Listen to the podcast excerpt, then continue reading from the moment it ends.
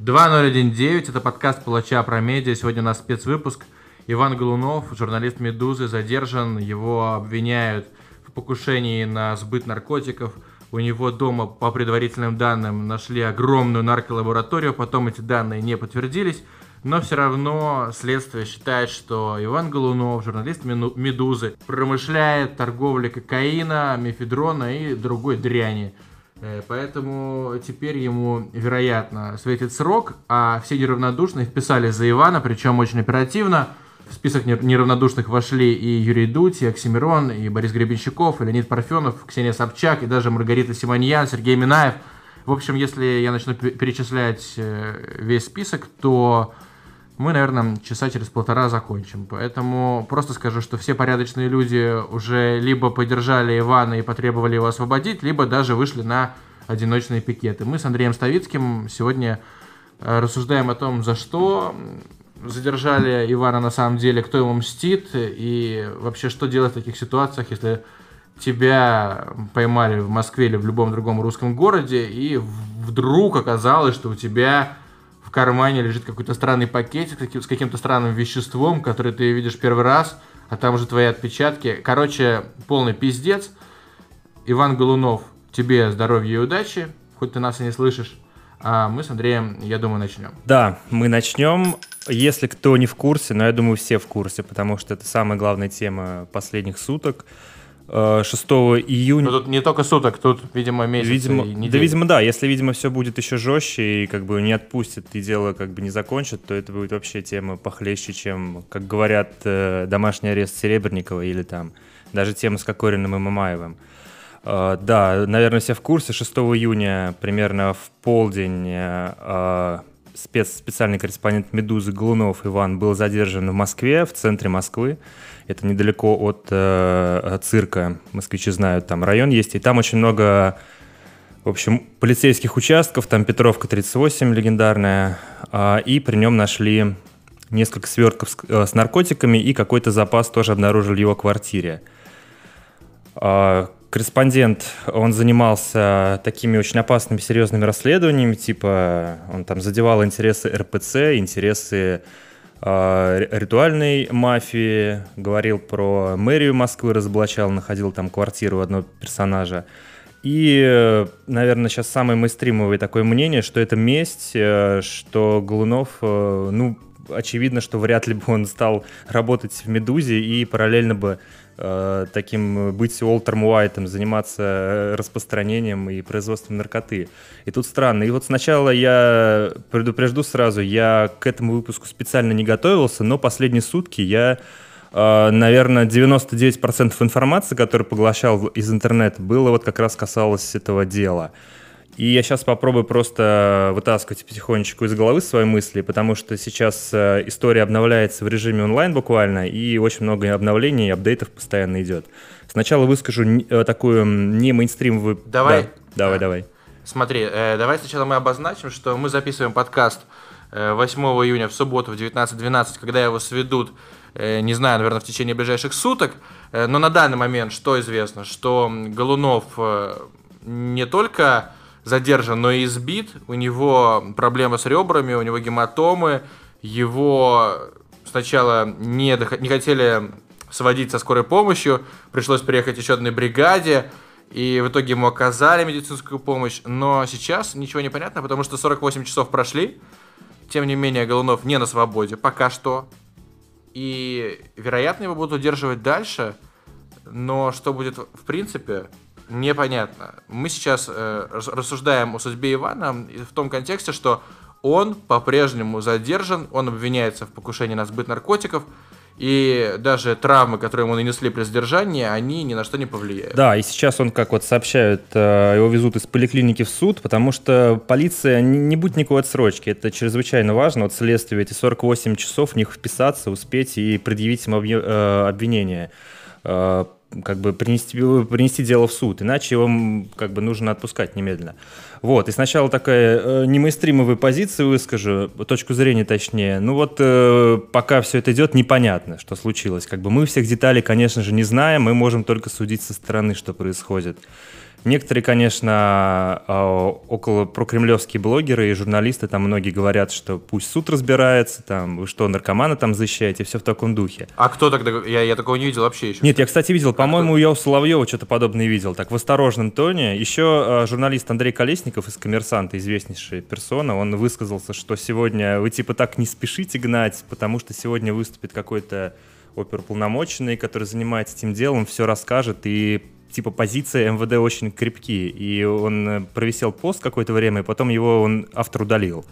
Вот, сейчас э, Вася Уткин, по-моему... Да, я сказал, ой, ой, ой, ой, чего-то я перестарался. Да, чего-то перегнул. То есть, да, то есть э, сразу, наверное, замечу, что ситуация очень э, такая уникальная в своем роде. Я вот, честно говоря, на памяти такого не припомню, чтобы за одного человека, который представляет либеральное издание, впрягались не только его коллеги с, э, скажем, по эту же сторону баррикад, но еще и вообще, ну, большая часть журналистов. То есть прокремлевские журналисты, официальные медиа, они хотя бы, может быть, не защищают, но они говорят, типа, почему столько бардака, почему э, человеку во-первых, его поймали в 2 часа, а оформили как бы задержание только там на следующий день в ночь, по-моему, с 4 до 5 утра. Почему не пускали адвоката долго? Почему не давали сделать звонок родным, предупредить? Почему отказали ему в праве, он э, просил сделать анализ э, ногтей, по-моему, волос, чтобы, чтобы сделать смывы, чтобы доказать, что он не прикасался к этим наркотикам. Очень все странно. И вот я почитал несколько телеграм-каналов, которые такие патриотического толка, и они говорят, что тем самым, в общем, те, кто занимается этим делом, они очень сильно компрометируют Россию. Сейчас, э, если вы в курсе, параллельно проходит, но ну, уже закончился Питерский международный экономический форум.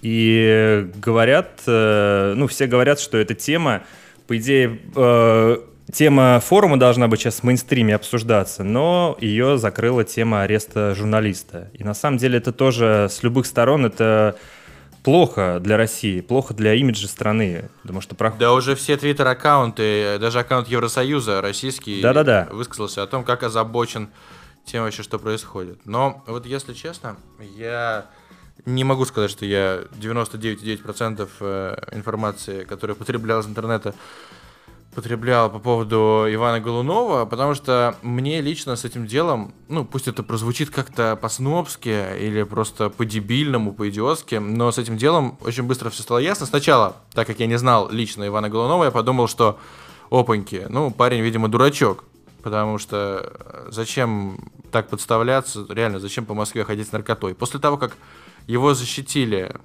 авторитетные лично для меня люди, после того, как они подтвердили, что это полная ахинея, что никаким наркоманом он быть не мог, что он в 2007 году перенес инсульт, что он не мог, в принципе, этим заниматься, ну, там, из-за склада характера. Ну, как бы, не знаю, вот есть люди, например, э, ну, несовместимые с чем-то. Там, ну, вот, допустим, как узнать, что э, дальтоник пошел пилотом работать. Или в таком вот все духе.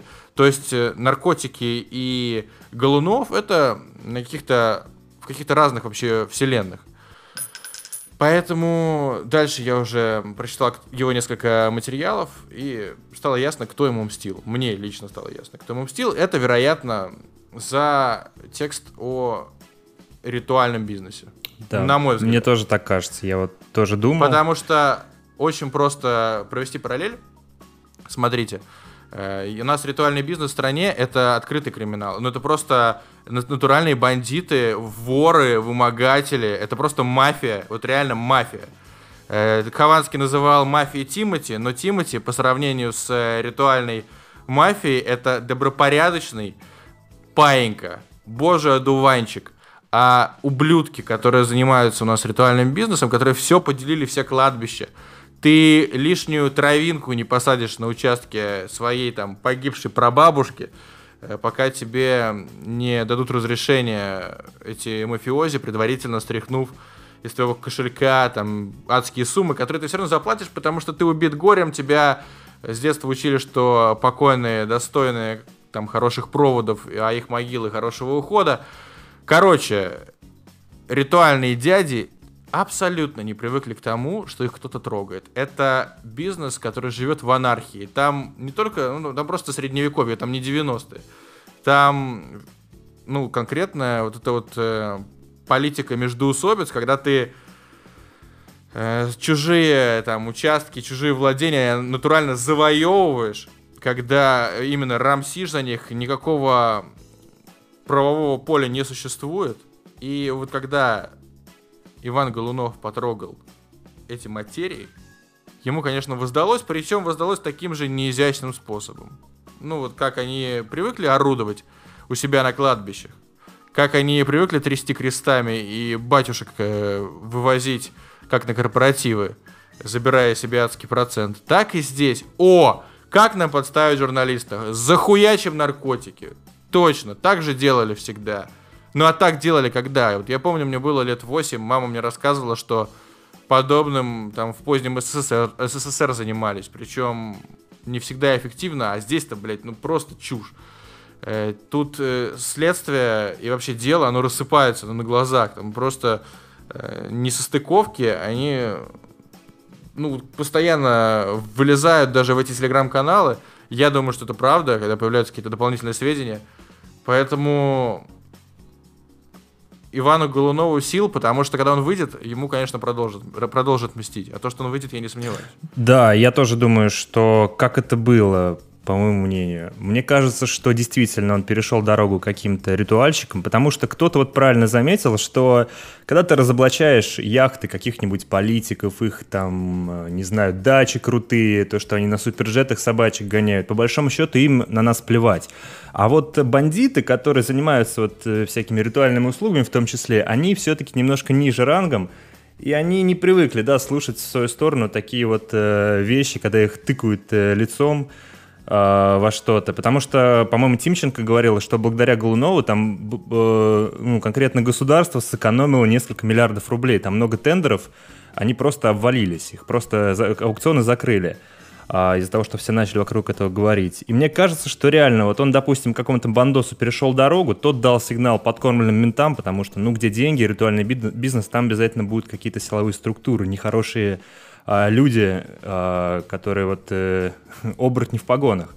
И они просто, да, взяли и вспомнили там опыт 90-х, э, начало нулевых, и просто топорным образом взяли, подбросили. Я даже, вот там кто-то пишет, что силовики говорят, мы даже не знали, кто это такой. Я вот, мне кажется, те, кто конкретно были исполнители, они, может быть, и не знали, они и не ожидали. Поэтому столько ошибок, столько всякого фарса а, и бреда с этой нарколабораторией, с тем, что ему адвоката не пускали, тем, что его били. То есть им было настолько... Они думали, что это просто какой-то, не знаю, просто хрень под ногтями. Да, и представьте, насколько насколько было бы все печально, если бы это оказался неизвестный парень, не расследователь, а просто гражданин.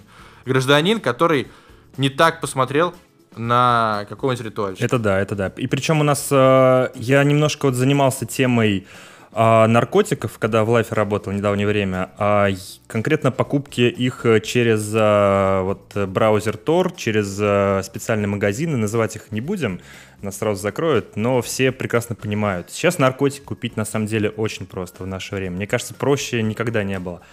И э, я читал картотеку уголовных дел, приговоров. Там не рассказывалось, не, не говорили конкретные имена и фамилии, но там пока говорилось, что вот школьник, допустим, шел туда-то с целью забрать. Он знал, что в этом подъезде, допустим, прячут закладки. Он нашел ее, забрал, вышел навстречу патруль э, полиции, которые как бы они тоже знали об этом, что здесь э, крутятся наркоманы. Все, парня забрали, ему нет 18 лет. Он там, по-моему, с условкой все, он идет дальше, вся жизнь испорчена, ни нормальное образование, ни нормальная карьера. Те, кто постарше, как бы совершеннолетние, тем еще хуже. Там доля оправдательных приговоров, она вообще, по-моему, просто какая-то мизерная. Доля условных небольшая. В основном э, люди отправляются в колонии, в колонии поселения на 40 от 50 лет. Даже вот, э, я не знаю, мне кажется, можно нагуглить, э, такое было исследование – а, взяли уголовные дела и приговоры и по ним сравнили, сколько там грамм было, какое обвинение. И так получилось, что всегда хватало э, размер наркотиков, вес всегда хватало для тяжкого приговора, то есть для перехода. Потому что там, по-моему, до какого-то количества, там меньше грамма это административка, там 15 суток по максимуму. Чуть больше это все. А еще Сергей Минаев, кстати, писал, что Не бывает, э, например, вот 5,27 грамм. Не бывает, не бывает да. там 6,15, да. Бывает только какое-то количество конкретное граммов. Но вот я пока не забыл, вообще хочу обратиться к нашим молодым слушателям или еще э, слушателям тем, у которых каких-то догм нет. Просто что я думаю по поводу вообще всего ритуального бизнеса, который кормить, конечно же, нельзя. Друзья, если у вас, не дай бог, конечно, умирает родственник, что, в общем-то, неминуемо, умирает друг, и, и заботы о похоронах ложатся на ваши плечи, то, пожалуйста, не нужно думать вот э, в таких вот категориях в духе «Ой, какой бы выбрать дорогой гроб», и какой надо выбрать хороший участок, хороший памятник купить, хорошие цветы. Я считаю, что этому человеку уже не помочь. А от него остались только воспоминания. И безжизненное тело, которое можно превратить из тела в прах. И поэтому вы не человеку, который скончался, делаете приятное, там, воздаете какие-то почести. Вы в первую очередь кормите бандитов российских, которые на этом навариваются. Я был в шоке, когда узнал, что моего друга скончалась мама в 2011 году, в августе. То есть это было 8 лет назад. И похороны обошлись, ну вот вся вообще, вся ритуальная церемония, включая там поминки, панихиду, э, памятник, место на кладбище, молитву и так далее, она обошлась в 200 тысяч рублей. И я знаю, что для моего друга это была серьезная сумма, огромная сумма. Что на себя он такие деньги тратит, ну, может быть, за полгода. Вот, ну, не преувеличиваю. Даже сейчас он, наверное, тратит на себя, ну, 4-6 месяцев. Он не транжира, он довольно аскетичный человек. И вот здесь, здесь он просто, у него умирает мама, он 200 тысяч относит, убитый горем, естественно, и это все понятно. Но я, когда начал задавать ему вопросы о логике этого поступка, у него не было, ну, да говорит, ну, ну надо, так, наверное, так надо, ну, наверное, ну, так принято. А потом, как мне кажется, я его все-таки заставил сменить точку зрения на то, что 200 тысяч, ну, окей, можно потратить 50, но 200, из них 150 ушли не за оказание услуг, а как комиссия ритуальной мафии. Блять, не кормите ритуальную мафию. Вот э, практический вывод из того, что случилось с Иваном Голуновым, потому что эти люди ублюдки, э, воры, и жить их, э, и жизнь их, она гораздо чернее, чем вам кажется, даже после того, что о них известно. Вот, я закончил. Да, и, конечно, ни в коем случае, ну, не принимайте наркотики, ну, серьезно, ну, даже легкие. Это, во-первых, это вред здоровью, пусть медленный, но это вред. Во-вторых, это крайне опасно. Даже если вы не кладмен, не занимаетесь там в этом наркобизнесе, есть много очень ребят молодых, кто сейчас во все это увлечен.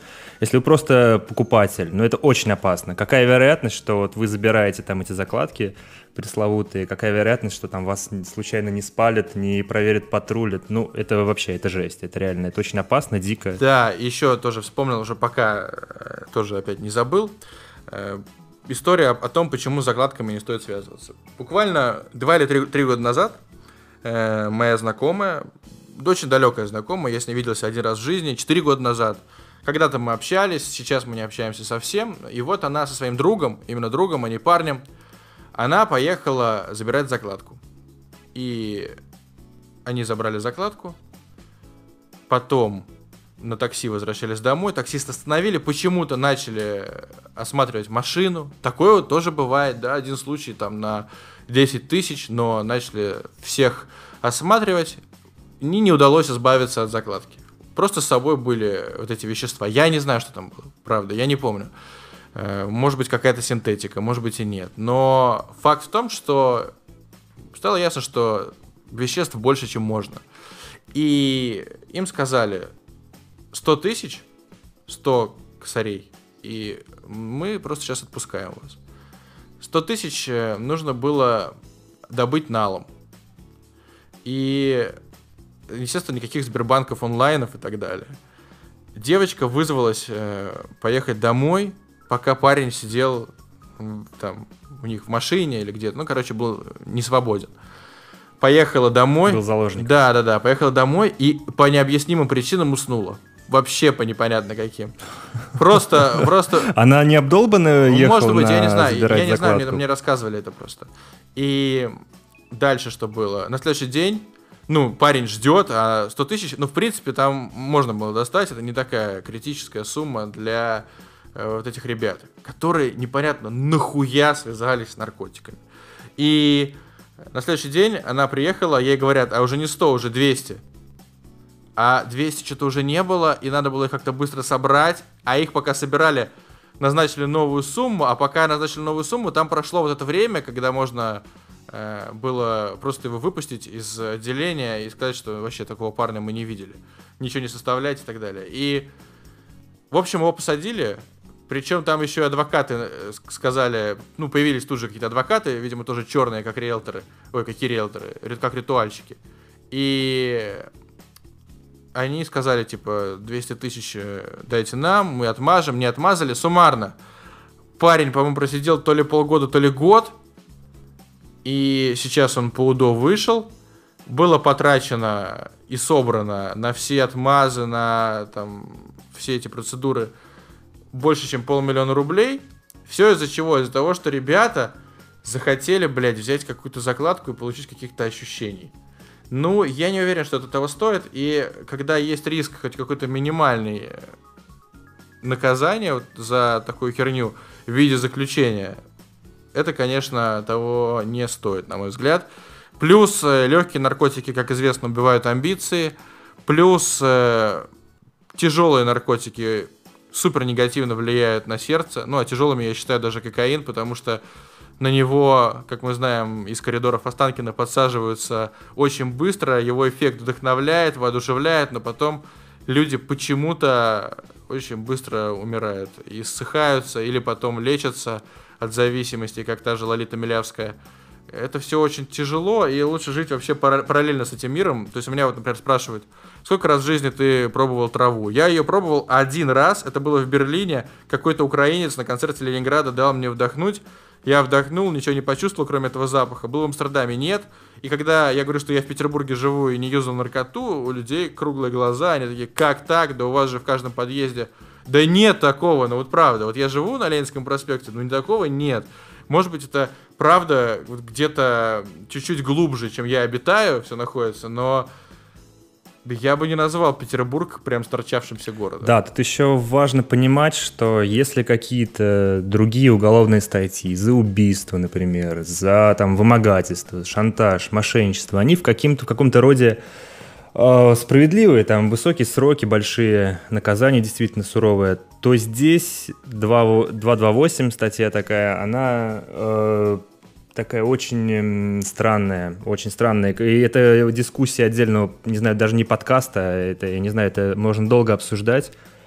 И поэтому ее называют народной, по ней большая часть заключенных сидит на зонах и колониях, и ее очень удобно использовать для того, чтобы подбросить что-то что-то подкинуть, кого-то слить, ну или просто поставить палочку себе э, ментам в дело, то, что вот они закрыли, собрали 10 школьников. Хотя на самом деле настоящие дилеры, которые возят эту гадость там э, с, э, не знаю, с другого конца света, они на самом деле зарабатывают огромные деньги, они будут и дальше работать, а все эти люди, и кто потребляет, и кто у них работает ниже в иерархии, это просто расходный материал. Раз уж вечер Cool Story, я тоже вспомнил одну историю, когда вот писал тоже материал, Э, про наркотики. У нас, э, у меня есть знакомый, знакомый э, друг моих друзей, в общем, и он, это было, если не ошибаюсь, пять лет назад или даже больше. У него хорошая работа, вроде было образование неплохое. Такой обычный чувак, среднестатистический, ничем не выделяющийся. И он тоже юзал наркотики какое-то время. И, в общем, он нашел какой-то а интернет-магазин, ну, в Торе, то есть запрещенный, который не найти в обычном интернете. А, но он был иностранный, но ему очень хотелось попробовать каких-то веществ. По-моему, марок, что ли, не помню, кислоты, МДМА. А, и он заказал доставку себе из-за границы. И заказал Почта России. Я вот сейчас не знаю, я читал э, приговор, читал э, материалы дела, это просто, извиняюсь, охуевал сидел. Как так? Как Почта России заказывает наркотики? Ну там, ладно, закладка все-таки. Тут ты, типа, можно сказать, как из рук в руки передаешь.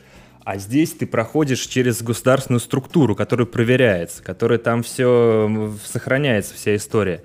Ну и, соответственно, когда он шел, когда забрал эту посылку, когда он походил к дому, его приняли, было какое-то долгое очень дело. Он одно время даже, по-моему, посадили на домашний арест, он куда-то скрылся, его искали, потом он все-таки вернулся, ну, в общем, какой-то дали срок. Мне кажется, лет пять или шесть он отсидел в итоге. В общем, такая грустная история и глупая. Ну, долбаю. Ну, конкретный, да. Как бы банально, вроде бы, типа, о, ребята, понятненько, ясика, наркотики вредно. Но когда узнаешь, что в твоем окружении даже люди этим развлекаются чаще там раза в год, мне кажется, ну как бы раз в год, если в компании у кого-то оказалось, то заюзать можно, ну, наверное, да? Так, в принципе, я в своей жизни один разочек попробовал кокаин. Ну, возможно, он был разведен. Ну, да. Никому не советую. Вот. Э, возможно, это был такой не слишком чистый кокаин. Но в компании там отойти куда-то разочек за год можно. Но когда я узнаю, что это происходит там систематически раз в месяц, два раза в месяц, я просто шокирован, потому что, ну что, уже уже алкоголь не вставляет, уже спорт не вставляет, хорошая еда, хорошая работа. Мне кажется, что вещей, которые вдохновляют э, круче, чем наркотики, их э, очень много в нашем мире. Поэтому, друзья, Ивану Голунову свободу, ни с какими ритуальщиками ебаными не связывайтесь, с наркотиками тоже не связывайтесь. И по возможности, кстати, не связывайтесь с ментами, которые вот такие вещи исполняют. Да, сейчас тоже напоследок э, мне попалось в ленте Игорь Порошин, наш любимый колумнист и подкастер. Он тоже отреагировал, написал пост в поддержку Глунова. И он ну, вот заметил, что Ваня отметил, что он такой в хорошем э, смысле слова фрик, потому что Порошин немножко его знал. И говорил, что когда другие журналисты это либеральные тусовки, они э, идут сдают материал, идут бухать, а потом возвращаются и там пишут. То есть такие тусовщики, которые берут от жизни все, наслаждаются. Для них это как игра.